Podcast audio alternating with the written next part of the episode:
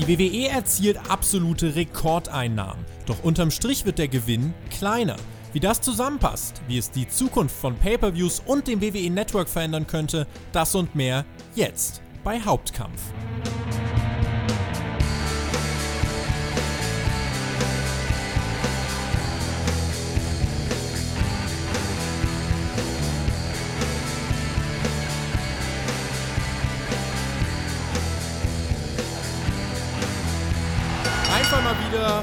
Ordentlich Zahlen wälzen. Es ist Mittwoch und ihr hört Hauptkampf, euren Wrestling Talk von Spotfight. In dieser Woche nochmal mit dem Fokus auf die Geschäftszahlen von WWE. Gerade im Hinblick auf die großen Pay-per-Views und vielleicht schon die diesjährige WrestleMania kann sich ja so einiges verändern. Wieso, weshalb, warum? Das hört ihr jetzt. Bei mir ist nicht, wie in der letzten Woche, der JME. Den werde ich aber definitiv mal wieder einladen. Es freut mich sehr, dass der Podcast letzte Woche so gut ankam.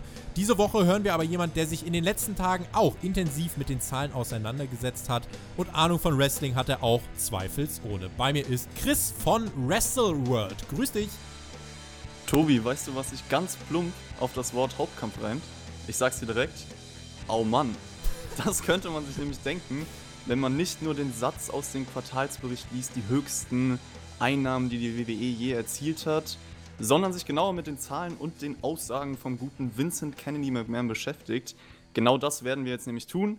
Und ja, mit dieser lyrischen Finesse am Anfang steigen wir mal direkt in den Podcast ein. Vielleicht kennen mich einige wenige schon von der Wrestle Kingdom 14 Ausgabe. Falls nicht, dann hallo und ja, ich freue mich auf den Podcast. Also ich kann dir sagen, für den Reim der Woche hat das nicht gereicht. Och Mann, was war denn der Reim der Woche? Haupt, du hast, naja, den denken wir uns vielleicht noch aus, aber Hauptkampf hast du gereimt auf was? Auf Au Mann?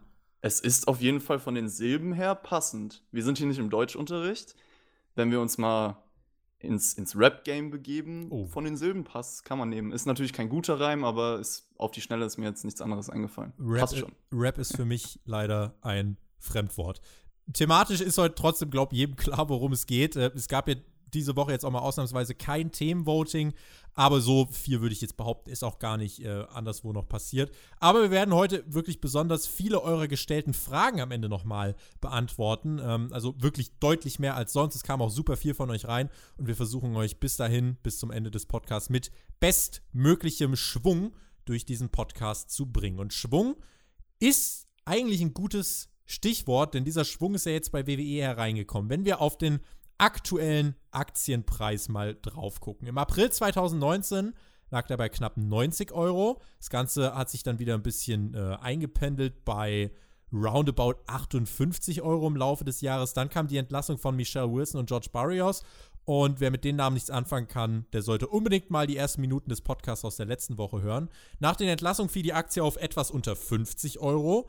Dann kam der Quartalsbericht, in dem WWE so hohe Einnahmen erzielte und das auch so kommunizierte wie noch nie zuvor. Das einnahmenstärkste Quartal aller Zeiten. Und der Aktienkurs fiel trotzdem und liegt mittlerweile sogar bei unter 40 Euro. Hab gerade nochmal geschaut, 38,56 Euro sind es zur Stunde. Und trotz Rekordeinnahmen ist der Nettogewinn von WWE kleiner geworden. Wie passt das zusammen? Naja, also erstmal generell, das habt ihr, glaube ich, letzte Woche auch schon gesagt, es lohnt sich in die Aktie zu investieren, weil die wird nicht so weit unten bleiben. Aber da kann man direkt drauf einspielen, die Investoren müssen ja in die Zukunft schauen. Und äh, es geht nicht darum, okay, aktuelles Geld, was kann ich damit verdienen, sondern lohnt es sich wirklich, in dieses Produkt, in die Firma zu investieren. Und äh, ja, dann kann man die perfekte Überleitung schaffen. Also wenn ich mir den Quartalsbericht durchlese, dann erörtert man sofort, okay, die WWE hängt eigentlich komplett aktuell von den TV-Deals und vor allem dieser Zusammenarbeit mit dem Mittleren Osten ab. Und alles, was die Fans bestimmen, also so in Richtung WWE Network, Merchandise, Live-Events, diese Zahlen gehen, gehen immer weiter nach unten. Und das zeigt einfach, sie schaffen es nicht, neue Fans zu generieren. Und äh, das ist so die Quintessenz, die ich aus dem ganzen Bericht äh, hervorziehe. Also das hat natürlich nichts damit zu tun, dass sie die großen Einnahmen da erzielen, sondern wenn man sich wirklich die Nischen anschaut, dann sinkt das einfach immer mehr. Die Ausgaben zudem sind größer geworden. WWE gibt sehr, sehr viel Geld für Verträge der Wrestlerinnen und Wrestler aus. Die Gehälter sind also stark gestiegen. Und ich habe mir mal konkret wirklich die Posten angeschaut. Was bringt am meisten Geld? Mit dem Punkt Media erzielte WWE im letzten Quartal 260 Millionen US-Dollar. Also in den letzten drei Monaten des Jahres 2019. Da sind diese Mega-TV-Verträge erstmals mit drin gewesen, deswegen auch ein deutlicher Anstieg. In diesem Media-Posten, in diesen 260 Millionen, sind vier Posten. TV-Rechte, die machen 140 Millionen. Danach folgt das Network und Pay-per-view-Einnahmen, die machen 41 Millionen aus. Danach kommen Werbeeinnahmen und Sponsoring mit 27 Millionen. Und dann folgt der schöne Posten Sonstige mit 56 Millionen. Dahinter verbirgt sich das Saudi-Geld, welches man für Crown Jewel vom 31. Oktober bekommen hat. Das alles zusammen für den Posten Media 260 Millionen US-Dollar. Merkt euch diese Zahl, 260 Millionen. Als zweiter Posten folgen Live-Events. Mit denen hat WWE im letzten Quartal Einnahmen in Höhe von 27 Millionen Dollar erzielt. Und das ist im Jahresvergleich nochmal ein relativ deutlicher Rückgang um 8 Millionen Dollar. Nach den Live-Events folgen dann Consumer Products, also Merchandise und so weiter, mit roundabout 30 Millionen US-Dollar. Das rückt auch wirklich nochmal die finanziellen Dimensionen zurecht, wie ich finde. Und vor allem der Posten Social Media wird nicht mal explizit aufgeführt. Zwar hat WWE seine Reichweite auf YouTube, Twitter, Facebook und so weiter um 10% steigern können auf, ich glaube, 34,5 Milliarden Aufrufe, aber finanziell macht beispielsweise YouTube oder so für WWE relativ wenig her, ne? Ja, ich finde vor allem den Punkt Live-Events nochmal spannend, weil da habe ich mich auch mit, mit auseinandergesetzt und man weiß ja, sie haben die Ticketpreise erhoben. Also das heißt, der Anstieg der Ticketpreise sorgt nicht automatisch dafür, dass man mehr Einnahmen erzielt. Also klar, es gibt auch weniger Hausshows, aber das ist für mich trotzdem ein interessanter Fakt und das kann man dann auch auf das Merchandise beziehen. Wird ja häufig bei Live-Events verkauft und ich denke mal, da kommen auch viele Einnahmen her.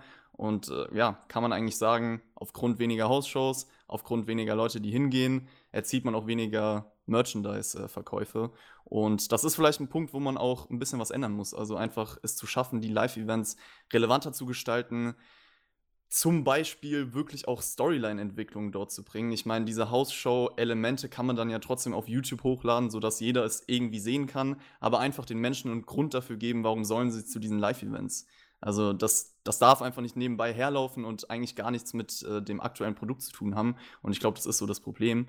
Und äh, generell auch vor allem beim Rest der Welt, also die Ticketverkäufe dort ist ja auch, ich glaube, im Jahr 2019 im Vergleich zum Jahr 2018 um die Hälfte fast gesunken und jetzt im Jahr 2020 stagniert die Entwicklung. Also da kann man auch sagen, fördert den europäischen Markt zum Beispiel, bringt einfach vielleicht mal relevantere Shows in Europa. Das ist ein interessanter Zusammenhang, der dann noch mit dem Merchandise entsteht, das ist richtig, weil die, die Ticketpreise wurden erhöht, gleichzeitig sind aber trotzdem weniger Leute zu den Hausshows gekommen. Gerade in Europa ist der Zuschauerschnitt da wirklich nach unten gegangen, sodass WWE jetzt halt reagiert hat und gesagt hat, okay, wir machen oder wir veranstalten deutlich weniger Hausshows, einfach weil wir damit Geld verlieren und natürlich brechen damit auch Merchandise-Einnahmen bei diesen Live-Events weg. Und ja, tatsächlich, damit streicht man einen Posten der oder, oder verliert Geld mit einem Posten, der halt eigentlich in den letzten Jahren doch eine, eine sichere Bank war, aber was vielleicht auch einfach damit zusammenhängt, dass, ähm, dass natürlich auch die Leute viele Alternativen haben. Also gerade in Amerika, du hast ja wirklich mittlerweile fast in jeder großen Gegend, in jedem großen Ballungsraum hast du mindestens noch eine kleine Wrestling-Promotion, die da auch ab und zu veranstaltet. Und ähm, warum sollst du, wenn Raw und SmackDown einmal im Jahr bei dir vorbeikommen, warum sollst du mhm. dir dann Tickets für eine für eine Hausshow ähm, schauen. Ja, äh, ich glaube auch, dass die Leute dann vielleicht denken, okay, irgendeine andere Company spricht mich jetzt vielleicht generell nicht so an. Ich rede jetzt von den Mainstream-Leuten, aber da weiß ich, ja, es gehört zum aktuellen Produkt und es ist eine größere Show und die Live-Events von der WWE haben ja eigentlich nichts damit zu tun. Deswegen, da ist so ein bisschen der Punkt, wo man vielleicht schleifen muss. Um auch nochmal auf diese Social-Media-Sachen zurückzukommen. Ähm, nur weil was halt auf YouTube abgeht, heißt das eben nicht, dass sich Menschen, die sich jetzt irgendwie, wenn sich jetzt 5 Millionen Menschen die Segmente von Rusev und Lana anschauen, heißt das eben nicht, dass die danach sich ein WWE-Ticket kaufen, sich ein Network-Abo kaufen, sich Merchandise kaufen. Unterm Strich rechnet sich sowas für WWE nicht. Insofern auch die Argumentation von wegen, man macht Segmente, weil sie auf YouTube abgehen. Damit verdient man halt wirklich kein Geld. Und das zeigt also auch ganz einfach die Tatsache, dass eben Social Media bzw. YouTube nicht irgendwie als Posten ähm, erwähnt wird, ja. Au aufgeführt wird, erwähnt wird. Also man verdient damit, glaube ich, so 4, 5, 6 Millionen. Und ihr könnt euch vorstellen, wenn du äh, allein mit TV-Verträgen und so weiter 260 Millionen verdienst, dann sind diese 6 Millionen wirklich Peanuts. Was auffällig ist, und das haben wir letzte Woche schon festgestellt, eben außer diesen TV-Einnahmen und Werbeeinnahmen, das hast du auch gerade schon angesprochen, ähm, sinken alle anderen Key-Metrics. Also allen voran eben diese, diese Live-Events, ähm, das Ganze bei größer werdenden Ausgaben und so entsteht damit auch ein kleinerer Nettogewinn trotz Rekordeinnahmen. Und die Aussagen über das Faninteresse finden, oder man kann diese, diese Zahlen durchaus so interpretieren, dass sie die Aussage liefern, dass Faninteresse sinkt. Das allgemeine Interesse am Produkt WWE sinkt. WWE schreibt im Quartalsbericht, dass der Nettogewinn gesunken ist aufgrund der Investition in neue Headquarter-Standorte und des effektiven Steuersatzes, sodass WWE ähm, ja schon reagiert hat. Äh, man hat jetzt eben diese wenigen Hausshows oder man hat die Hausshows schon gestrichen als eine der ersten Reaktionen. Reagiert hat man auch noch mit etwas ganz anderem und dahinter könnte sich letztlich auch der Grund für die Entlassung von Wilson und Barrios verbergen. Das WWE Network sank ja abotechnisch auf den niedrigsten Stand seit drei Jahren. In Amerika sind es noch 996.000 zahlende Abonnenten. International kommen circa nochmal 400.000 dazu. Entscheidend ist für WWE die durchschnittliche Abonnentenzahl und die lag im letzten Quartal bei 1,42 Millionen. Für das anstehende Quartal, das große WrestleMania-Quartal, was eigentlich das, das äh, Money Quarter ist, weil da erwartet eigentlich WWE oder da erwartet man als, als Wrestling-Fan ja doch, dass da die meisten Neuen dazukommen, weil es einfach die größte Phase des Jahres ist. Da erwartet WWE für das WWE äh, Network einen Anstieg von 1,42 auf 1,47 Millionen Abonnenten. Relativ gesehen ist das also nichts. Und das, obwohl jetzt eigentlich die Phase ist, Chris, in der WWE doch am meisten Zuwachs bekommen sollte. Dafür ist das doch eine sehr defensive Kalkulation. Auf jeden Fall. Also es ist zumindest mal realistisch. Das kann man ja nicht bei jeder Aussage, die zum Beispiel Vince McMahon getroffen hat, so feststellen aber es würde mir auf jeden Fall Angst machen. Und jetzt mal weg von den ganzen Zahlen, aber mir als Fan macht das auch ein bisschen Angst, wenn ich weiß, okay, die WWE rechnet sowieso nicht mit viel Anstieg. Und dann habe ich ein bisschen die Sorge, dass sie sich gar nicht so wirklich Mühe geben wollen, äh, vor WrestleMania da den Hype zu generieren. Und ja, ich frage mich halt generell, welcher bekannte Streamingdienst hat bitte so einen Rückgang zu verorten? Also man kann das ja wirklich mal vergleichen mit äh, den Streaming-Diensten, die sich jetzt auch im, in der Unterhaltungsbranche äh, einsiedeln und äh, die sich auch so in dem Preis bewegen. Also das ist auf jeden Fall eine Entwicklung, die einem Sorge bereiten muss. WWE tatsächlich eines der wenigen Online-Networks von einer großen Firma, von einem großen Börsenunternehmen, was einen Rückgang zu verzeichnen hat. Und das sind relativ deutlich. Also jetzt die niedrigsten Zahlen seit, seit drei Jahren, das haben wir gerade schon angesprochen. Was jetzt im Raum steht als Veränderung für das WWE Network, was Vince McMahon auch im Conference Call ähm, angesprochen hat, äh, das ist der rechte Verkauf von Pay-per-Views an große Streaming-Anbieter. Warum? Die zahlen dir ganz einfach für ein Pay-per-View erstmal eine feste Summe X. Und für die Besitzer der Streamingdienste ist WWE im Wrestling das immer noch das einzige Maß aller Dinge. Also AEW, New Japan und so weiter, das kennen die nicht. WWE ist und bleibt für die lukrativ, auch weil Vince McMahon einen guten Ruf hat. An vermeintlichen Anbietern stehen im Raum unter anderem Fox, The Zone, Amazon, Peacock, ESPN Plus und noch einige andere. Am wahrscheinlichsten davon ist derzeit wohl Peacock, weil alle anderen Portale genügend eigene Zugpferde haben. Bei Amazon heißt es, dass man maximal vielleicht an der NFL interessiert ist, nicht jedoch irgendwie an WWE. The Zone hat ebenso andere Zugpferde in den jeweiligen Ausstrahlungsländern, aber Peacock als Streaming-Portal hat kein Zugpferd und da wäre WWE gerade im kommenden Quartal mit WrestleMania definitiv eine Möglichkeit. Und warum macht Vince McMahon das? Ganz einfach. Früher hat er an einem Tag mit WrestleMania mit den Pay-per-view-Buys 60 Millionen verdient. Heute verdient er in einem Quartal, also in drei Monaten mit dem WWE-Network, 41 Millionen. Wenn er also die Pay-per-view-Rechte an einen Streaming-Anbieter verkauft, dafür eine garantierte Summe einstreicht von 70, 80, 90, vielleicht 100 Millionen, dann macht er meiner Meinung nach im ersten Moment kurzfristig gesehen nichts falsch. Alles richtig. Das stimmt schon. Ja, also wenn man an Money, Money, Money denkt, dann ist das für, für auf die erste Sicht auf jeden Fall die richtige Lösung. Und ich glaube, UFC hat mit ESPN da auch Erfolg. Also die haben. Absolut, die, genau. Genau, ja, die äh, haben das ja eh nicht gemacht, dass sie ihre Shows da auf ESPN vertreiben und das funktioniert definitiv. Die Frage ist halt, die große Frage, die ich mir stelle, so jeder, der das WWE Network abonniert hat, ist jetzt erstmal gewöhnt, wirklich seit Jahren 9,99 im Monat zu zahlen. Und ich frage mich, wie das gehen soll, dass äh, man jetzt auf einmal denkt, ach, okay, dann zahle ich noch mal deutlich extra für ein Pay-Per-View.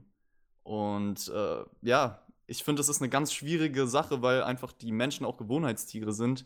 Und ich glaube nicht, dass äh, das Network sich da noch irgendwie länger halten wird, wenn die Pay-Per-Views äh, wirklich äh, ja, nicht mehr ausgestrahlt werden. Kurzfristig habe ich gesagt, ist das eine gute Sache, aber langfristig, das werden wir jetzt äh, noch ein bisschen ausführlicher besprechen, sehe ich da einige Probleme. Also wir reden hier in erster Linie wohl davon, dass die Big Four verkauft werden sollen. Also die Pay-per-view-Rechte für Great Balls of Fire wird man wohl auf dem Network lassen. Aber Rumble, Mania, SummerSlam und die Survivor Series, inwiefern jetzt die Survivor Series natürlich noch ein Big Four Pay-per-view ist, sei jetzt mal noch dahingestellt. Aber um die Pay-per-views geht es letzten Endes und was du schon angedeutet hast, die Distribution es gibt die Möglichkeit halt entweder, dass du jetzt sagst, du hast das dann irgendwie bei Amazon oder so, da hast du quasi ein, ein Portal, was einen festen Abopreis hat. Bei The Zone sind es jetzt, glaube ich, im Monat 11,99. Ähm, und dort kannst du das dann einfach mitschauen. Dann hast du die Möglichkeit, es als Zusatzpaket zu buchen, also dass du irgendwie, sagen wir mal, du bist bei ESPN Plus, zahlst eine Grundgebühr von irgendwie, äh, was weiß ich, wie viel Euro im Monat und dann als Pay-per-view-Zusatzpaket äh, zahlst du nochmal 20 Euro für WrestleMania oder so. Oder, und das ist, wie ich finde, die spannendste Möglichkeit, die WWE wahrscheinlich auch kurzfristig am meisten bringen wird, du strahlst WrestleMania im Free TV aus. Du nimmst dir Fox und wie der Super Bowl im Free TV ausgestrahlt wird, strahlst du WrestleMania im Free TV aus. Kassierst dafür viel Geld. Die Sache ist halt, äh, dass natürlich der Super Bowl sich vor allem rechnet wegen der Werbeeinnahmen dass WrestleMania jetzt von Werbung unterbrochen wird. Oh Mann. Wäre, mitten im Match, mitten im Match, 10 Minuten Match und dann erstmal, sorry Leute, Werbung. Ist schwer vorstellbar. Aber ist eine Möglichkeit. Und warum ist es eine Möglichkeit? Weil ich glaube, dass das richtig viel Aufmerksamkeit generieren würde. Ich habe mit dem Björn im Nachschlag schon mal drüber geredet. Ähm, du kannst eigentlich davon ausgehen, wenn WrestleMania auf Fox im Free TV kommt, das werden schon die 5 Millionen mindestens gucken. Vielleicht halt auch mehr. Und insofern, von den, von den genannten Distributionen, welche, welche würdest du jetzt gerade spontan sagen, äh, ist am wahrscheinlichsten? Auf jeden Fall die letzte, weil ich glaube, die WWE weiß auch, okay, wir haben mit dem Network, es stagniert oder es geht sogar zurück. Und äh, da wäre es jetzt nicht clever, direkt äh, die großen Shows für so und so viel Geld zu vertreiben, also dass die Leute dann extra nochmal zahlen müssen. Aber du hast es schon angesprochen, man ist auf jeden Fall, wenn man wirklich das Ganze an Fox vertreibt, aber die Leute trotzdem nichts dafür zahlen müssen, bringt dir das ja genauso viel Geld so ziemlich ein, als wenn du das jetzt mal kurz an irgendeinen anderen Streamingdienst äh, vercheckst sozusagen. Also ich fände das auf jeden Fall für beide Seiten die beste Variante aktuell. Ich muss aber auch generell sagen, ich weiß nicht, wie da deine Meinung ist. An sich kann ich es vollkommen nachvollziehen, dieses Pay-per-view-Format für die großen Shows zurückzubringen, weil ich auch damals schon nicht verstanden habe, warum man das auf dem Network wirklich für 9,99 lässt. Das ist so ein Riesenunterschied gewesen. Ich kann mich noch an die gute alte Zeit erinnern, als ich bei Sky immer ja. die Pay-Per-Views bestellt habe. 30 Euro oder so für Mania. Ja. ja. Also das war aber auch manchmal ein Akt, weil ich habe früher dann noch Oldschool angerufen. Ich weiß auch nicht wieso. Also Telefone, was ist das? Ja, aber also ganz schlimm, da, da, hing ich dann in der Warteschlange für 10 Minuten öfter und dann, äh, hallo, ich Einmal WrestleMania bitte. Einmal WrestleMania bitte, danke. So ungefähr war das. Aber ja, an sich fände ich das komplett vertretbar hätte man halt eigentlich vor ein paar Jahren schon einführen müssen, weil so, wie gesagt, hat man sich jetzt an das ganze Konzept gewöhnt und das macht es nur umso schwieriger. Der große Fehler von Anfang an, und das ist auch eines der Probleme, ist halt wirklich, dass du WrestleMania mit verschenkt hast. Und hättest du ja. das Network eingeführt und hättest gesagt, alle Pay-per-Views kriegt ihr dort, außer die Big Four. Dann okay, dann hättest du das Network von mir aus auch für 15 Euro anbieten können. Ähm, und das würde tatsächlich auch nochmal einen finanziellen Unterschied machen, wenn 1,4 Millionen Leute 15 statt 10 Euro zahlen, könnt ihr ausrechnen. Ähm, aber es macht eben auch den großen Unterschied, verscherbel ich Mania da jetzt mit, und verdiene mit Mania nichts extra, sondern habe Mania einfach genau in diesem Quartalsrhythmus drin, in dem ich 41 Millionen mit diesem Network verdiene. Oder habe ich es halt wirklich extern nochmal als großes Event, wo die Leute seit Jahren bereit dafür waren, in Amerika 60, 70, 80 Dollar für zu bezahlen. Warum, warum nimmt man das weg? Also, das war halt von Anfang an kein kluger Schachzug, soll aber eine der Ideen von, von George Barrios und Michelle Wilson gewesen sein. Insofern ähm, kann man da jetzt vielleicht auch über die Entlassung der beiden, dass ich eben noch seine zwei, drei Sätze denken. Wenn ich jetzt generell drauf schaue, also man muss sich fragen, wie viele Leute sind bereit zu sagen, okay, für WWE würde ich jetzt noch ein zusätzliches Abo abschließen, sei es auf The Zone, Amazon, ESPN, wo auch immer. Und wenn sie das machen, werden sie sich danach die Frage stellen, warum soll ich jetzt überhaupt noch das Network abonnieren?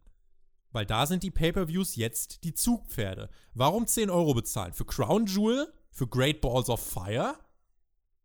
Für WWE 24, hallo? Dafür ja. Also, äh, aber da, das ist ja genau die Sache. Für WWE 24, für die NXT-Sachen und so weiter, könntest du 10 Euro easy verlangen.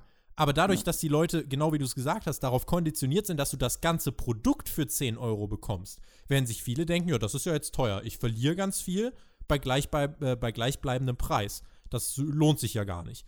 Und deswegen werden sie am ehesten sagen, naja, dann gebe ich jetzt vielleicht jedes Vierteljahr nochmal die 20, 30 Euro für, für die großen Pay-Per-Views aus, aber bezahle dafür keine 10 Euro mehr monatlich beim Network.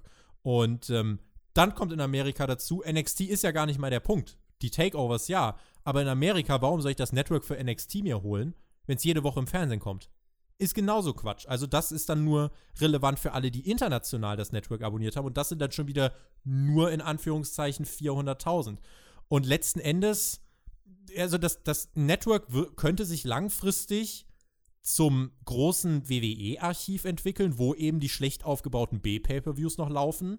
Ähm, aber dann verliert WWE auf diesem Weg A Abonnenten und B erzielt, wenn man tatsächlich irgendwie dann noch sagt, okay, um das zu rechtfertigen, wird der Abopreis irgendwie auf, auf 6 oder 7 Euro runtergedrosselt. Du verlierst dann A Abonnenten und B erzielst du wegen des geringeren Abo-Modells auch noch weniger Einnahmen.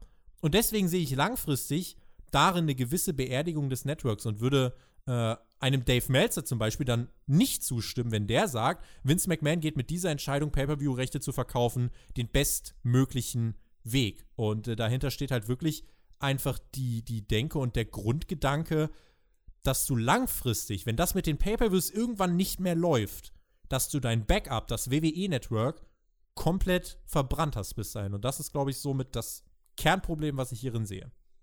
Ja, würde ich genauso unterschreiben. Auf langfristige Sicht definitiv, weil das Network einfach seine Einzelstellung auch verliert. Und ich kann mal aus meiner Perspektive überlegen, weil das ist ja auch die spannende Frage. Würde ich jetzt, wenn das alles so passiert, weiterhin ein Abo für das Network abschließen? Und ja, da stellt man sich dann halt die Frage, okay, ich habe die und die Ausgaben für andere Streaming-Dienste. Ich glaube, jeder von uns besitzt irgendwie entweder Netflix oder Amazon Prime oder whatever. The Zone kommt da noch dazu für die Sportfans und sowas wie Spotify. Also man hat schon gewisse. Sich. Genau, man hat gewisse Ausgaben, da denkt man jetzt vielleicht gar nicht direkt dran, aber dann kommt dann halt nochmal so, ich weiß ja nicht, wie viel man dann für die Pay-Per-Views monatlich bezahlen muss, das kommt halt alles nochmal dazu. Und ja, dann denkt man sich halt schon irgendwann, hm, Network, was kommt denn da jetzt eigentlich noch? Bei mir wäre es halt wahrscheinlich dann trotzdem der Fall, dass ich sage, okay, ich will halt unbedingt die NXT Takeover Shows schauen und das ist dann schon fast ein Grund für mich, wirklich äh, das Geld zu bezahlen. Dann merke ich aber wieder, okay, läuft ja gar nicht monatlich. Also es ist schwierig ich habe viele Kommentare auch unter den News-Ausgaben bei uns bei Spotfight und auf Twitter auch gelesen, ähm, wo Leute dann geschrieben haben, ich kaufe mir doch nicht noch ein zusätzliches Abo, wenn WWE auf Amazon oder so läuft. Wer jetzt natürlich bei uns ein The Zone-Abo hat und WrestleMania läuft auf The Zone, natürlich, da wird sich jeder denken, sehr gut. Aber ihr werdet euch eben im zweiten Moment denken, ja gut, dann kann ich das Network wieder deabonnieren. Und äh, das ist so langfristig halt die Sache äh, was ja. WWE halt äh, letzten Endes halt, wo man sich selber irgendwie ins eigene Knie schießt. Deswegen kurzfristig erfolgreiche Denke, die auch vor allem davon profitiert, dass ja Streamingdienste immer noch Geld verbrennen. Die sind ja gar nicht darauf, äh, oder das, das sind ja keine erfolgreichen wirtschaftlichen Unternehmungen, Netflix, The Zone, auch Disney Plus, sind alles Unternehmungen, da sitzen Investoren dahinter, die gar nicht erwarten, damit große Gewinne zu machen. So, und wenn sich da die Preise eben in einigen Jahren einpendeln und Vince für den Pay-Per-View eben deutlich weniger gezahlt bekommt, oder die Leute sagen, ja, Vince, jetzt brauchst du aber die und die Zahl an Pay-Per-View-Buys, dann wird sich diese Strategie, die man jetzt womöglich fährt, wiederum äh, wie so ein Boomerang auswirken. WWE wird zurück auf das Network gehen müssen und wie viele gehen dann nochmal den Weg mit zurück zum Network? Das ist nämlich die Sache und da ist die Frage, die man sich stellen muss, manövriert WWE sich dann nicht in eine Sackgasse. Und genau das, da schließen wir so ein bisschen jetzt den Kreis äh, dieser, dieser, ersten, dieser ersten Klammer hier, ähm, das denken vielleicht eben jetzt auch einige Investoren. Die legen ja ihr Geld jetzt nicht an für zwei Wochen oder für einen Monat, sondern einige legen da jetzt ihr Geld an für fünf Jahre. Vielleicht für zehn Jahre und die wollen wissen, wenn ich mein Geld hier anlege, ist das in zehn Jahren noch sicher? Und allein, weil sich das Pay-Per-View-Business in zehn Jahren komplett in eine äh, unvorhersehbare Richtung entwickeln wird ähm, und WWE aber mit dem Network sein eigenes Backup schreddert, ist das hier durchaus ein Grund, als Aktionär nachzudenken und zu sagen, nee, ich werde, oder als Anleger nachzudenken und zu sagen, nee, hier werde ich nicht weiter ähm, mein Geld lassen. Die Gespräche sind fortgeschritten. Vince meinte schon im ersten Quartal 2020, also bis Ende März, Anfang April, könnte man den Deal potenziell bekannt geben. WrestleMania findet am 5. April statt und wenn Vince das so sagt, kann man eigentlich davon ausgehen, dass da schon wirklich einige Verhandlungen laufen. Wenn man Mania auf Fox im Free TV ausstrahlen würde oder so, dann bleibt halt in Deutschland fast nur noch der Weg über Pay-Per-View und zwar genau, wie du es schon gesagt hast, dann über Sky. Dann kannst du ja mal dort anrufen und fragen, ob dich die Leute noch kennen.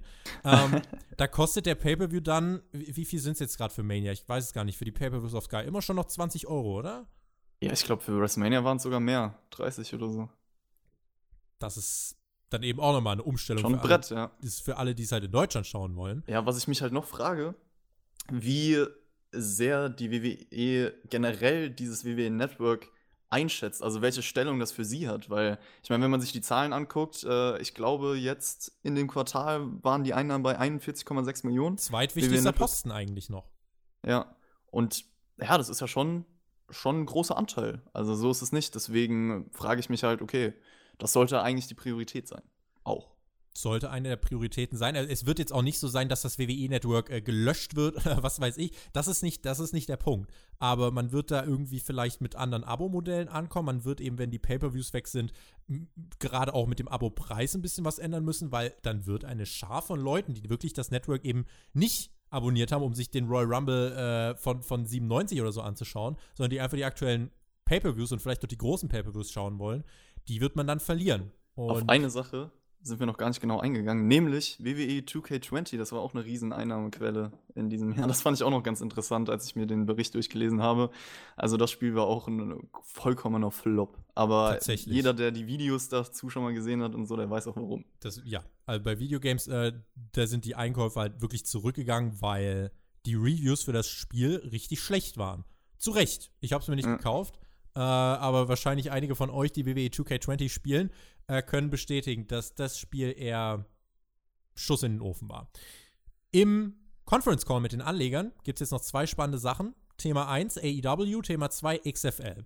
Fangen wir mal mit der XFL an. Das war ja letzte Woche schon Thema. Vince wurde wirklich immer und immer wieder von den Anlegern gefragt, ob sich die XFL auf WWE auswirken könnte, ob er damit weniger bei WWE involviert sein wird und er wiederholte gebetsmühlenartig, es wird meine Arbeit nicht beeinflussen werde WWE weiterführend leiten. Ich habe breite Schultern und halte so einiges aus, so der konkrete Wortlaut. Die XFL lief vergangenes Wochenende an. 3,3 Millionen Zuschauer sahen das Opening Game. 2001 beim ersten Versuch der XFL sahen das Opening Game 9,5 Millionen Zuschauer, damals auf NBC. Ich habe keine Ahnung von Football. Ich habe auch keine Ahnung von Rap. Du hast von beidem Ahnung. Äh, wie ist die Qualität der Liga und was ist dir sonst noch so aufgefallen und hat das irgendwas Außergewöhnliches an sich, wo du jetzt sagen würdest, ja, langfristig könnte die XFL sich zu einem Ding etablieren, was auch Zuschauer gewinnt? Zufällig bin ich ein riesen Football-Fan, das passt ja perfekt für diesen Podcast. Und was? spannende Frage. was? Das wusstest du gar nicht. Hey. Ja, spannende Frage auf jeden Fall. Ähm, WWE-Referenzen sind mir sehr, sehr wenig nur aufgefallen. Also ich habe jetzt nicht jedes Spiel geschaut, aber die Spiele, die ich gesehen habe, es gab auf jeden Fall mal ein Interview von einem Spieler, der gesagt hat, ich bin unfassbar dankbar für die Chance von Vince McMahon, da kam der Name so ein bisschen. Es gab nach einem Touchdown, das ist äh, ja das große Ziel in einem Footballspiel. Das genau, brauchst du jetzt nicht erklären. Jetzt nicht erklären. Aber auf jeden Fall gab es äh, als Jubel dann die Pose von Randy Orton. Also ich denke mal, da wissen natürlich auch schon ein paar Spieler. Ich habe ein Spear-GIF gesehen. Ah ja, stimmt. Der, pa der, Panther wurde mit einem Spear mal umgehauen. Das war auf jeden Fall sehr cool. Sowas sieht man zum Beispiel nicht allzu häufig in der NFL. Und natürlich ist da auch äh, brutales Tackling und so im Start, aber das ist so eine. Es gibt auf jeden Fall einige Regeln, die natürlich geändert wurden, um das Spiel ein bisschen spaßiger zu machen. Das ist ja auch das Motto von der Liga, von The Love of Football, dass es alles ein bisschen schneller gehen soll. Ähm, ja, bisschen von der Zeit her, die Leute haben weniger Zeit vor dem Snap und es gibt nur zwei Timeouts. Ich will jetzt nicht genau auf die, die Regeln von Football eingehen, aber auf jeden Fall alles so gestalten, dass man mehr Action bekommt, dass das Spiel nicht so lang geht und genau die Leute mehr Spaß dran haben sollen. Klappt das Pat denn? McAfee, wie bitte? Klappt das denn? Für, ähm, für mich nicht so wirklich, weil ich halt einfach schon eingesessener NFL-Fan bin. Also ich glaube, es ist schwierig, äh, man merkt einfach den Qualitätsunterschied, das hast du ja auch eben gefragt, man merkt ihn definitiv. Wir wissen ja alle, das sind Spieler, die es halt nicht in die NFL geschafft haben oder auf jeden Fall schon mal da gespielt haben, aber es halt nicht lange geschafft haben oder Leute, die im College nicht zur NFL gedraftet wurden. Und man merkt auf jeden Fall in den Basics, äh, dass da einige Fehler gemacht werden vom, vom Tackling, vom Roadrunning der Receiver. Und da gibt es auf jeden Fall Dinge, die nicht an die, äh, an die NFL rankommen und äh, ich glaube, es ist einfach das Problem der Relevanz. Also bei so einer Sportart ist es deutlich schwieriger als im Wrestling zum Beispiel, weil es gibt dort viele Ligen außerhalb der WWE, die auf einem gewissen Niveau performen. Und es ist halt im Football schwierig zu sagen, weil im Fußball ist es ja auch nicht so, dass du sagst, okay, ich schaue mir lieber die dritte Liga als die erste Bundesliga an, außer natürlich dein Verein spielt in der dritten Liga. Aber das Problem ist ja auch, in der XFL sind es neue Vereine, du hast noch nicht so die emotionale Verbindung dazu und das muss erstmal alles entstehen. Also ich würde sagen, für eingesessene Football-Fans, NFL-Fans eher schwieriger, dass es ein Erfolg wird. Aber für Leute, die wirklich neu ins Football-Game reinsteppen und sagen, okay, ich will mehr Action, ich habe Bock darauf, kann ich mir wirklich vorstellen, dass es auf jeden Fall Spaß macht für die Leute. Ich habe bei den Resonanzen eigentlich auch gelesen, dass es weitestgehend positive Kritiken dann gab. Ich habe ein paar Bilder gesehen. Äh, wie ist das mit den, mit den Zuschauerzahlen bei den Spielen, die du gesehen hast? Also die Bilder, die ich gesehen habe, da, da, waren die Stadien halt, das wäre jetzt genau die Sache, also nicht mal halb voll. Und das nimmt ja. irgendwie so ein bisschen Atmosphäre weg. Ich weiß nicht, wie ist es während des Spiels, weil bei der NFL, beim Super Bowl und so weiter, auch wenn man es nicht vergleichen kann, ähm, ist es halt schon, lebt das auch sehr viel von der Stimmung, weil die Leute natürlich eigentlich die ganze Zeit durchgehend brüllen. So. Ja, kommt auf jeden Fall auch auf die Stadien drauf an. Also es gibt auch in der NFL in der regulären Saison Spiele, wo die Stadien jetzt wirklich nicht gefüllt sind oder so. Okay. Aber das ist ein Punkt, der mir sehr aufgefallen ist bei der XFL. Ich weiß auch gar nicht, ob das von der Audioqualität einfach ein Fehler war. Man hat wirklich die, das Publikum fast gar nicht gehört. Also ich habe das Gefühl, dass sie die, die Kommentatoren auch viel zu laut eingestellt haben und die Action gar nicht wirklich spürbar wurde. Und das ist natürlich ein sehr wichtiger Aspekt im Sport, dass man das alles wirklich hautnah erleben kann. Das hat mir auf jeden Fall auch gefehlt, ja. Aber kann man sich ja verbessern. Wichtig ist halt, dass das nicht zu amateurhaft wirkt. Das ist halt, glaube ich, so nee, ein, also wichtiger Punkt. Also die Produktion ist, da, ist, schon, die Produktion ja, ist schon gut, ne? Da steckt ja auch viel Geld dahinter. Natürlich verliert man übrigens ne, sehr, sehr viel Geld. Ich glaube, es sind 305, 350 Millionen bläst Vince McMahon ohne ja. Aussicht auf Gewinn in den Wind. Kann man mal machen. Ja, wer kann, der kann. Das hat Jens letzte Woche auch so dann unterstützt. Das ist das Thema XFL. Ich als nicht großer Football-Schauer, ich schaue zwar den Super Bowl jedes Jahr, aber viel mehr kann ich dazu auch nicht sagen. Da bist du der absolute Experte. Also für Rap und für Super Bowl und für Football generell, da ist der Chris euer Mann. Äh, wenn ihr ihn dann öfter hören wollt zu diesen Themen, schreibt uns das ganz gern. Das war das erste äh, Thema von diesem Conference Call. Das zweite Thema war dann eben nochmal AEW. Und da wurde Vince gefragt, ja, hat diese Liga und die Entstehung dieser Liga und auch der Erfolg, die haben ja wirklich einen guten TV-Vertrag bekommen, ähm, hat das irgendeine Auswirkung auf WWE? Und er betonte nochmal, dass AEW für WWE absolut keine Auswirkung hat. Ähm, man ist bei WWE weiter auf das Erzählen von Storylines fokussiert. NXT am Mittwoch performt gegen AEW sehr erfolgreich. Also man hat zumindest eingeräumt, dass man NXT wirklich nur Mittwoch ins TV gestellt hat, um AEW das Wasser abzugraben, was wenn man auf die Ratings schaut, so semi gut funktioniert hat. Wie würdest du die Aussagen von Vince zu AEW einordnen? God damn it! Um Alex noch ein bisschen äh, Alex zu appreciaten. Grüße, falls er das hört. God damn it! Aber er kann es wahrscheinlich besser als ich. ähm, ja, es ist schwierig, weil es ist eine sehr naive Aussage. Und wenn man sich die Fakten mal anschaut, dann sieht man, dass AEW eine riesen Konkurrenz für NXT ist und vor allem in den wichtigen Zielgruppen, da bist du ja auch der Experte für, wirklich immer die Nase vorn hat. Deswegen, ja, die Aussage, die kann ich nicht wirklich ernst nehmen vom guten alten Vince. Und lustig fand ich auch die Aussage, dass er gesagt hat, ja, wer will da nicht für die WWE arbeiten? Auch diese gab es in diesem Conference Call. WWE ist weiter der heilige Gral für alles, was da an Talent äh, gerade frei auf dem Markt verfügbar ist. Das ist vielleicht auch wirklich naiv. Also wirklich dann sich noch als absoluten Top-Notch zu sehen. Das Ding ist halt, ja, WWE kann jemandem wie Mike Canellis eine halbe Million zahlen. Aber damit ist man halt auch ziemlich Eine halbe dumm. Million bekommt er. Das Der bekommt eine halbe Million. The Revival Schöner Job. The Revival bekommen halt, oder wurde jetzt angeboten, 750.000 jeweils pro Wrestler für ein Jahr. Und ne, ja, klar, WWE hat viel Geld. Wir haben ja gerade gesagt, der kann 350 Millionen in den Wind blasen. Natürlich, der kann den auch 2 Millionen anbieten. Aber vielleicht soll, das sagt eigentlich auch ein bisschen was so über die, die Moral von Vince McMahon. Jeder will zu WWE kommen, weil wir so viel Geld zahlen können wie niemand anderes. Und dort, wo es das meiste Geld gibt, dort kommen die Leute hin.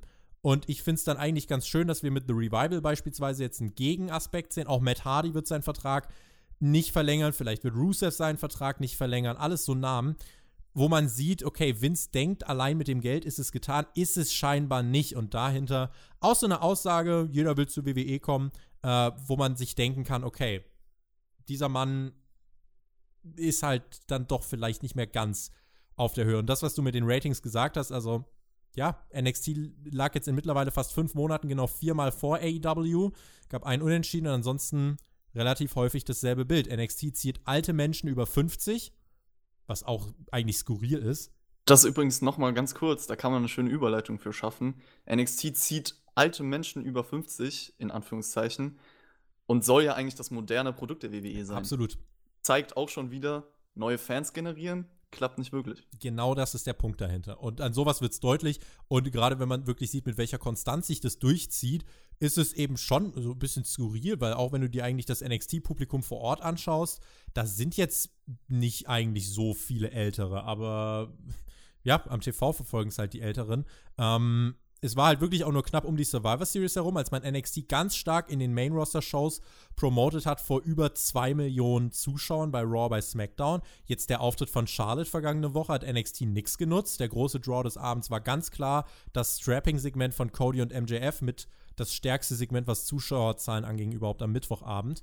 Und WWE ist sehr wohl beeinflusst worden von AEW. Also das kann man nicht von der Hand weisen. Denn würde Vince McMahon jemandem wie Mike Canellis und The Revival überhaupt solche Verträge anbieten, wenn er doch eh sagt, jeder will zu WWE, warum muss er sie dann mit solchen Angeboten versuchen bei sich zu halten? Und das ist der Punkt. Warum sind denn die Ausgaben für Talent gestiegen? Richtig, weil Vince nicht möchte, dass Leute woanders hinwechseln. Stell dir mal vor, Vince McMahon hätte einem Edge nicht so einen krassen Vertrag angeboten, dann wäre er bei AEW gelandet. Und Vince bereute auch so ein bisschen, dass er damals Chris Jericho nicht ein besseres Angebot gemacht hat. Chris hat gesagt, nö, nehme ich nicht an. Brauche ein besseres Angebot. Und man sieht ja, dass WWE dann jetzt sich verpflichtet sieht, wie dieses kleine trotzige Kind jedem, der unter Vertrag steht oder unter Vertrag stehen soll, wirklich Verträge anzubieten, die eigentlich außerhalb des Marktwertes liegen. Und insofern kann Vince McMahon nicht abstreiten, dass AEW WWE nicht beeinflusst, denn diese Ausgaben, gerade in dem Bereich, sind halt wirklich massiv gestiegen. Interessante Notiz jetzt vielleicht noch an dieser Stelle. Ähm, Fox verliert Stand jetzt mit SmackDown relativ viel Geld. Also der Fox-Quartalsbericht hat, hat als einen der größten Ausgabepunkte SmackDown angegeben. Und SmackDown ist halt deutlich am Underperform. Da fehlen noch mindestens 500.000, 600.000 Zuschauer. Wenngleich man da aber auch sagen muss, ist halt jetzt so. Fox hat sich da verkalkuliert, schmeißt da gerade halt ein bisschen Geld aus dem Fenster. Aber da ist man jetzt nicht krass sauer auf WWE oder so. Maximal auf sich selbst. Da werden keine Deals platzen. Es ist, ist halt, wie es ist. Die Vertragsverhandlungen in Zukunft, da wird es vielleicht ähm, Ja. mit einfließen, aber sonst spielt das da jetzt nicht die ganz große Rolle. Ja, ich glaube, dass einige Leute vielleicht auch ein bisschen überreagieren, wenn man sich generell mal die Zahlen anschaut, weil es ist jetzt nicht so, als ob die WWE gerade in Gefahr ist oder so. Weil, ich meine, sie haben ja trotzdem die Einnahmen und der TV-Deal, das hält ja alles. Ist aber die Frage, das finde ich interessant, wenn Fox wirklich weiß, okay, sie haben mit mehr gerechnet, wie ist es dann in, wie lang geht der Vertrag? Fünf Jahre? 2024 wird der neue Vertrag oder genau. endet der Vertrag.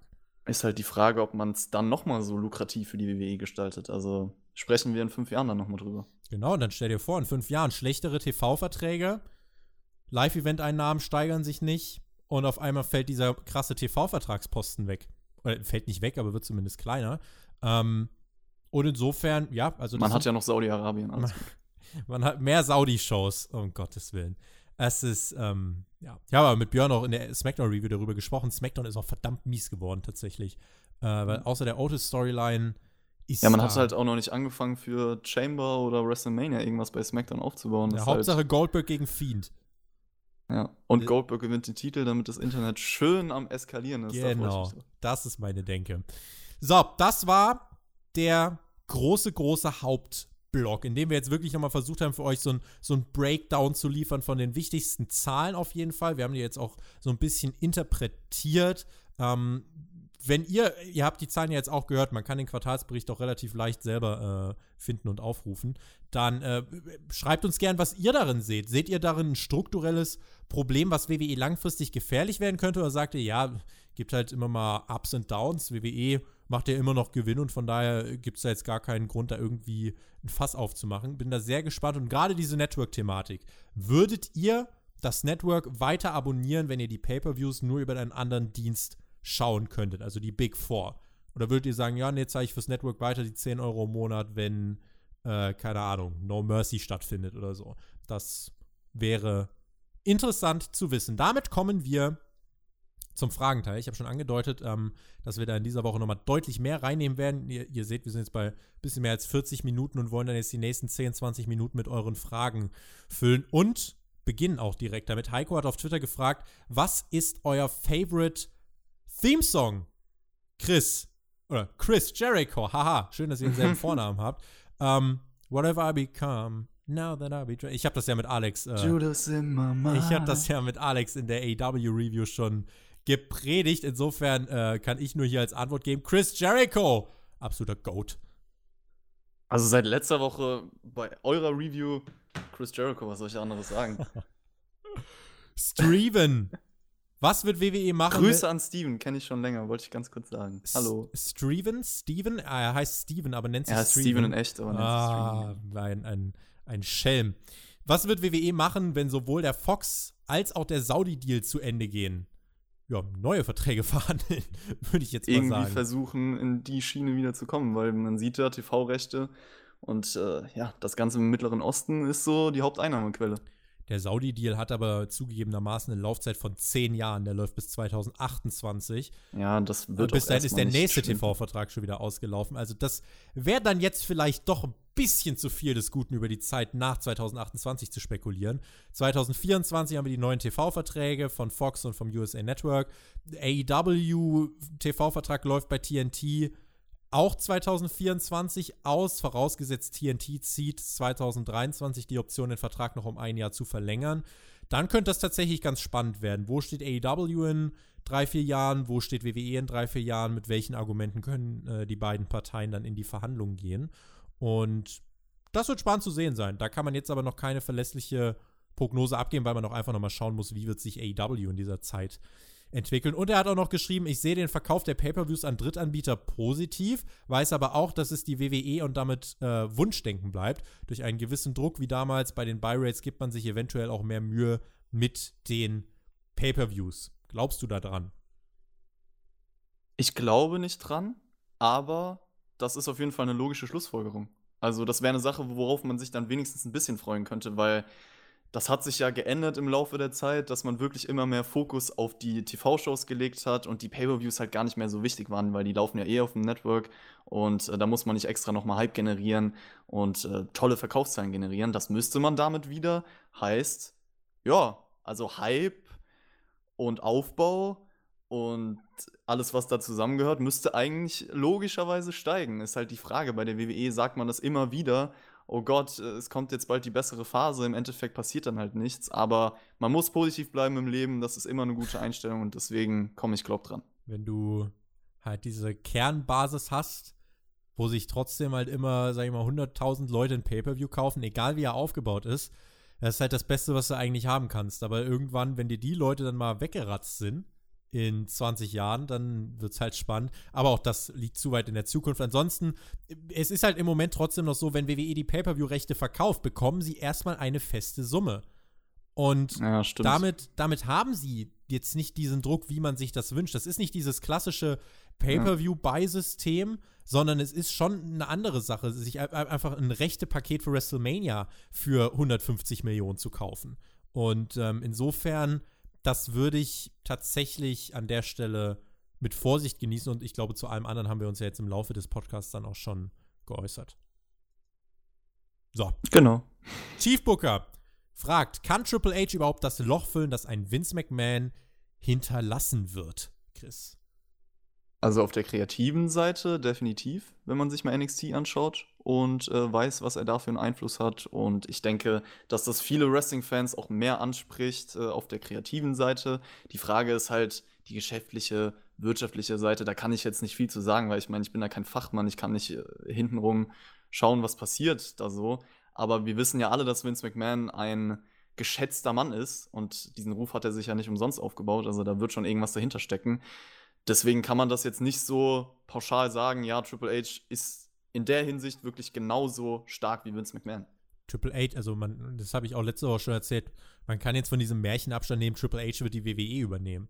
Also WWE sucht gerade nach einem neuen Head of Finance. Das wird wahrscheinlich dann auch der Mann, der langfristig Vince McMahon als WWE-Chairman beerben wird. Aber Triple H wird kein WWE-Chairman. Aus dem einfachen Grund, dass ihm wirklich diese geschäftlichen Grundlagen fehlen. Wie soll denn Triple H vor Aktionären sprechen? Wie soll das funktionieren? Soll er in Gimmick rauskommen? Vielleicht hat er es gelernt im Laufe der Zeit, weißt du? man kann es natürlich nie genau sagen, aber tatsächlich, wenn man, wenn man äh, sich einfach so ein bisschen von den ganzen äh, Dirt Sheets und, und Melzers und Alvarez und so weiter dieser Welt umhört, dann waren Barrios und Wilson die beiden, die Vince McMahon beerbt hätten. Und warum ist der Aktienkurs gefallen? Weil im Moment kein Backup da ist, falls Vince McMahon was passieren sollte. Und das heißt auch, dass Triple H kein Backup für Vince McMahon sein wird. Natürlich kann es immer sein, dass WWE sagt, okay, wir machen jetzt einen, äh, wir, wir, teilen das Ganze und haben quasi einen ähm, Geschäftssektor und einen kreativen Sektor. Triple H könnte so einen kreativen Sektor, wirklich diese Wrestling-Abteilung, wo es wirklich nur darum geht, die Showinhalte zu bestimmen und so. Und da das Konzept festzulegen. Das kann er machen, absolut. Aber kann ein Triple H äh, diese ganzen Marketing-Sachen erfüllen, äh, Geschäftszahlen, Geschäftsberichte und so weiter anständig verkaufen oder ist das nicht wirklich was, ähm, wo die, ein Fachmann anheuern muss? Triple H ist am Ende des Tages immer noch ein Pro-Wrestler und jetzt halt im Moment gerade ein äh, Producer. Aber er ist kein Company-Owner und da ist wirklich, sollte man nicht unterschätzen. Klaus Graser was braucht es, damit die WWE wieder mehr Star Power bekommt? Bei NXT gibt es ja entsprechende Steilvorlagen wie Zayn Nakamura, Ricochet und Alistair Black. Also das erste Wort, was mir da spontan einfällt, wäre Individualität. Weil sich die meisten Leute sehr geskriptet anfühlen. Also du hast, du kannst diese emotionale Verbindung gar nicht mehr aufbauen, weil sich das einfach nicht real anfühlt. Und für mich ist der Sinn der Sache auch im Wrestling, das kann man auch auf Serien übertragen, dass man sich in diese Welt hineinversetzen kann und in dem Moment die Illusion im Kopf hat, okay, das, was ich hier schaue, ist echt. Und genau das fehlt mir halt bei vielen Charakteren der WWE. Und ich glaube, wenn du sie wirklich mal machen lässt und mehr Individualität noch rauskommen würde, natürlich gibt es da auch gewisse Booking-Dinge, die Leute müssen stark dargestellt werden, etc. Aber ich glaube, das wäre so der erste Aspekt, an dem man schrauben muss das in der SmackDown-Review äh, schon relativ deutlich und detailliert ausgeführt. WWEs Problem ist, dass sie keine Stars haben, die ein emotionales Investment kreieren, sodass du Zeit, Gefühl und Geld in dieses Produkt investierst. Und ähm, ja, das, das, ist halt einfach das, was fehlt. Und da muss man sich dran setzen. Das geht damit los, dass man, äh, ja, die Leute, oder ein Teil davon, dass die Leute Promos halten, die relatable sind, äh, dass sie reden, wie normale Menschen auch halbwegs reden würden Ähm, und dass man weg von diesem Marketing-Merchandise-Verkauf-Sprech kommt. Das ist eine Sache. Und dann musst du ganz einfach auch in der Art und Weise, wie du die Leute präsentierst. Also so guten Ricochet und Cedric Alexander, so gut die sind, ähm, das sind halt dann letzten Endes keine Leute, die irgendwie ein Star-Potenzial haben, einfach auch die Art und Weise, wie du sie, wie du sie darstellst. Es geht darum, du brauchst jemanden, der beim Publikum ankommt, der logischerweise gewinnt, der nicht aufgezwungen ist. Das ist auch das Problem bei Roman Reigns, der deswegen nicht bei allen Zielgruppen ankommt. Und ähm, du brauchst vor allem auch Leute, die so ein bisschen Ecken und Kanten haben. Und warum war denn zum Beispiel ein CM Punk damals so erfolgreich? Weil er nicht genau in dieses Corporate Image von WWE gepasst hat, weil er sich nicht allem bedingungslos gefügt hat, weil er angeeckt ist. Und auch ein, ein Edge, auch, auch ein John Cena, auch wenn man meint, John Cena ist ein absoluter Company-Man, auch der ist angeeckt mit Vince McMahon. Und im Moment gibt es halt jemanden wie Matt Riddle, der da aneckt. Bei ihm. Wollte ich gerade sagen, den halt, Namen in den Raum werfen. Genau, bei ihm ist halt jetzt die Sache, verbaut er sich damit nicht gerade seine WWE-Karriere? Auf der anderen Seite ist das nicht vielleicht sogar langfristig, wenn er irgendwann seinen Vertrag nicht mehr verlängert und sagt, er geht in die Indies und ich glaube, Riddle ist jetzt keiner, der darauf achtet, ob er 800.000 im Vertrag stehen hat oder 400.000. Die Frage ist halt auf der menschlichen Seite, kann man das so vertreten, was Matt Riddle alles macht? Also, ich meine, dass jeder ihn feiert und ich auch übertrieben der Fan von ihm bin. Professionell ist es nicht. Genau, es ist halt, das kann ich irgendwo nachvollziehen von der WWE, da jetzt nicht einfach sagen zu können, ah ja, komm, er wird der absolute Topstar unserer Company. Also, da muss man sich halt auch in die Perspektive reinversetzen können. Ja, also aber letztendlich, um die Frage zu beantworten, du brauchst Superstars, die Emotionen kreieren, sodass die Leute wirklich bereit dazu ja, ich glaub, sind. Ich glaube, also du hast ja Ricochet auch angesprochen. Bei ihm ist es halt schwierig, weil ich das Gefühl habe, man weiß gar nicht, wie man solche Leute darstellen soll. Also eigentlich weiß die WWE wirklich nur einen Weg und einen bestimmten Typ von Wrestler. Lange Haare, Bartmuskeln. Genau. Und bei so Leuten wie Ricochet endet es dann halt, weil, weil sie halt denken, okay, der zeigt ein paar athletische Aktionen und das war's dann auch. Aber das reicht halt nicht. Und, haltet, mal, äh, haltet mal die letzten drei WrestleMania Main Eventer nebeneinander. Das sind dann Roman Reigns, Seth Rollins und jetzt Drew McIntyre. Guckt euch das mal an. Es, ja, ist, stimmt. es ist faszinierend. Mafahuga, wie sieht die Zukunft von John Cena bei WWE aus? Ein Titelrun? Ein 17. Chris? Ist da noch einer drin? Einer ist noch drin. Einer ja. wird noch kommen. Irgendein großer Run, letztes WrestleMania-Match, es ist John Cena, es wird passieren, aber ganz ehrlich, ich will es auch sehen, weil John Cena ist genau, genau das, was wir jetzt angesprochen haben. Bei dem fühlt sich halt echt an. So, Larger da weißt than du, life, genau. Genau. Und er ist ein Star und das kannst du nicht reproduzieren mit anderen Leuten. Deswegen, ich würde ihn gern wieder sehen, bin ich ehrlich. Ja, er ist so einer dieser Stars, bei denen du eben, wenn er kommt, bei denen du dran klebst mit deinen Augen, bei dem du reagierst während eines Matches, bei dem es dir einfach nicht egal ist, weil er für was steht, weil er sich wirklich ja. ein Image aufgebaut hat. Im Moment, oder seine Zukunft generell wird ja in der Filmbranche liegen, wo wir uns nichts vormachen. Äh, er geht da diesen klassischen Dwayne The Rock Johnson Weg, aber wer will es ihm verübeln? Er Wenn man sich mal anschaut, was Dwayne Johnson so verdient und äh, wie berühmt er geworden ist, dann kann ihm das keiner vorwerfen. Wobei man könnte eigentlich sogar eine Story darauf sehr gut aufbauen, weil John Cena hat The Rock ja immer vorgeworfen, dass er gar nicht mehr bei der WWE sei und dass er nur noch in der Filmbranche ist. Und das könnte jetzt ein neuer Wrestler gegen John Cena auch so sagen. Ist nur eine kleine Idee. Kleiner Pitch. Ihr habt es zuerst gehört. Ja, aber irgendeinen Run wird es von ihm noch geben. Äh, will eigentlich auf jeden Fall auch diesen einen Run noch haben, John Cena. Den wird er auch kriegen. Äh, aber eine ne, Fulltime-Zukunft oder so bei WWE, das kann man, denke ich, aus dem Kopf streichen. AGO 99 wird die WWE in diesem Jahr noch ein Pay-Per-View rausbringen, wo man richtig Bock drauf hat, außer NXT Pay-Per-Views und WrestleMania. Verdammt, ich wollte gerade WrestleMania sagen. Ja, was heißt denn richtig Bock? Ist jetzt halt die Frage, für wen, aus welcher Sicht äh, du vielleicht eher die Frage gestellt hast. Wenn man ich halbwegs an den Rumble anknüpfen kann, habe ich Bock auf den ja. Rumble. Aber ja, das genau. ist nicht mehr dieses Jahr. Ja, wenn ich jetzt weiß, okay, die Show wird so wie der Rumble, dann habe ich da auch Bock drauf, weil das war gut und hat Spaß gemacht. Ansonsten kannst du mit Money in the Bank was machen. Ach, ich muss sagen, mein Hype auf den SummerSlam ist ein bisschen gesunken, weil es in, in den letzten Jahren eigentlich. Ja, SummerSlam nie abgeliefert hat. Weil es auch einfach zu lang war immer. Ähm, Schwierig. Survivor Series fand ich letztes Jahr auch gut. Also, wenn man das wieder ähnlich macht, dann wäre das eine Show. Also, ja. ja, es kommt halt immer drauf an. Ich glaube, das kann man nicht pauschalisieren. Aber das Ding ist, guck mal, wir rätseln jetzt so, ja, vielleicht dieser eine Pay-Per-View. Es sind halt trotzdem irgendwie zehn Pay-Per-Views oder so im Jahr, vielleicht elf. Ja. Äh, da weißt du, wie viele eben davon vielleicht nicht so gut wären. Naja. Richtig. Nikki Nation, ist es möglich, dass auf dem WWE Network dann nur noch NXT und die Eigenproduktion laufen werden? Ja. Safe, ja. da sind wir uns einig. Was, was, soll, was sollen wir dazu noch sagen? Natürlich ist das denkbar. Äh, ist eigentlich sogar relativ wahrscheinlich. Blub 340, aus welchem Grund soll sich ein potenzieller Neukunde überhaupt noch das Network kaufen? Gleiches Geld für immer weniger Inhalt. Auch das haben wir im Laufe des Podcasts angesprochen. Das ist definitiv ein Problem, vor dem man stehen wird. Ja, genau, also das haben wir eigentlich detailliert besprochen. Einfach die Gewohnheit, die man jetzt nicht mehr dadurch hat. Politics fragt auf Twitter, warum bekommt Deutschland nur Hausshows und keine Raw- oder Smackdown-Episode?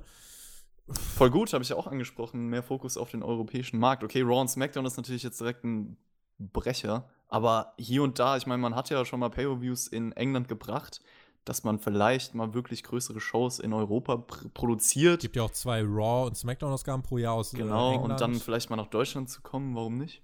Wenn der Ticketverkauf läuft. Also, ja. wenn du dann irgendwie in der Olympiahalle in München bist mit 3000 Leuten, ist halt Quatsch. Also, da müssten halt auch wirklich Leute hinkommen. Vielleicht sieht man diese Zugkraft noch nicht. Ähm, es müsste, ich glaube, eine Wochenshow tut es nicht mehr. Also Wobei ich halt glaube, dadurch, dass man äh, solche Dinge noch nie in Deutschland gesehen hat, ich glaube, da würden die Ticketverkäufe auch, auch stimmen. Also zumindest bei der ersten Show, weil es halt einfach was Besonderes ist. Ich glaube, ein Pay-Per-View wäre halt nochmal eine andere Nummer. Also der ja, wäre wirklich ein anderes natürlich. Kaliber, wenn du einfach sagst, du veranstaltest mal hier in Deutschland äh, Money in the Bank oder so. Das wäre halt schon. Ja, ja, aber das würde nicht passieren nee, erstmal. Absolut. Da wären sie auch nicht so klar. Turn XHD98. Ist das nun die endgültige Gelegenheit, etwas zu ändern? Würde es WWE gut tun, wieder mehr Ecken und Kanten zu haben und mehr zu polarisieren? Ja, haben wir ja beide eigentlich so angesprochen. Ich meine, Matt Riddle ist jetzt ein Beispiel für eine Person, die sehr polarisiert. Du hast die ganzen Namen in den Rauf Raum geworfen. CM Punk, Edge, alles Leute mit wirklich Individualität. Es hat funktioniert. Es hat für eine bessere Zeit gesorgt damals, wenn man jetzt wirklich jetzt rein von der Meinung weggeht, aber auch auf finanzieller Ebene etc. Ähm, ja, deswegen würde ich auf jeden Fall sagen, es muss sich halt irgendwas ändern, weil ich meine, es stagniert jetzt seit Jahren und da kann man auf jeden Fall mal versuchen, auch wieder gewisse Ecken und Kanten in das Produkt reinzubringen, weil was kann man großartig verlieren? Und die letzte Frage vom Julian: Warum ist diese Podcast-Kombination eigentlich so handsome?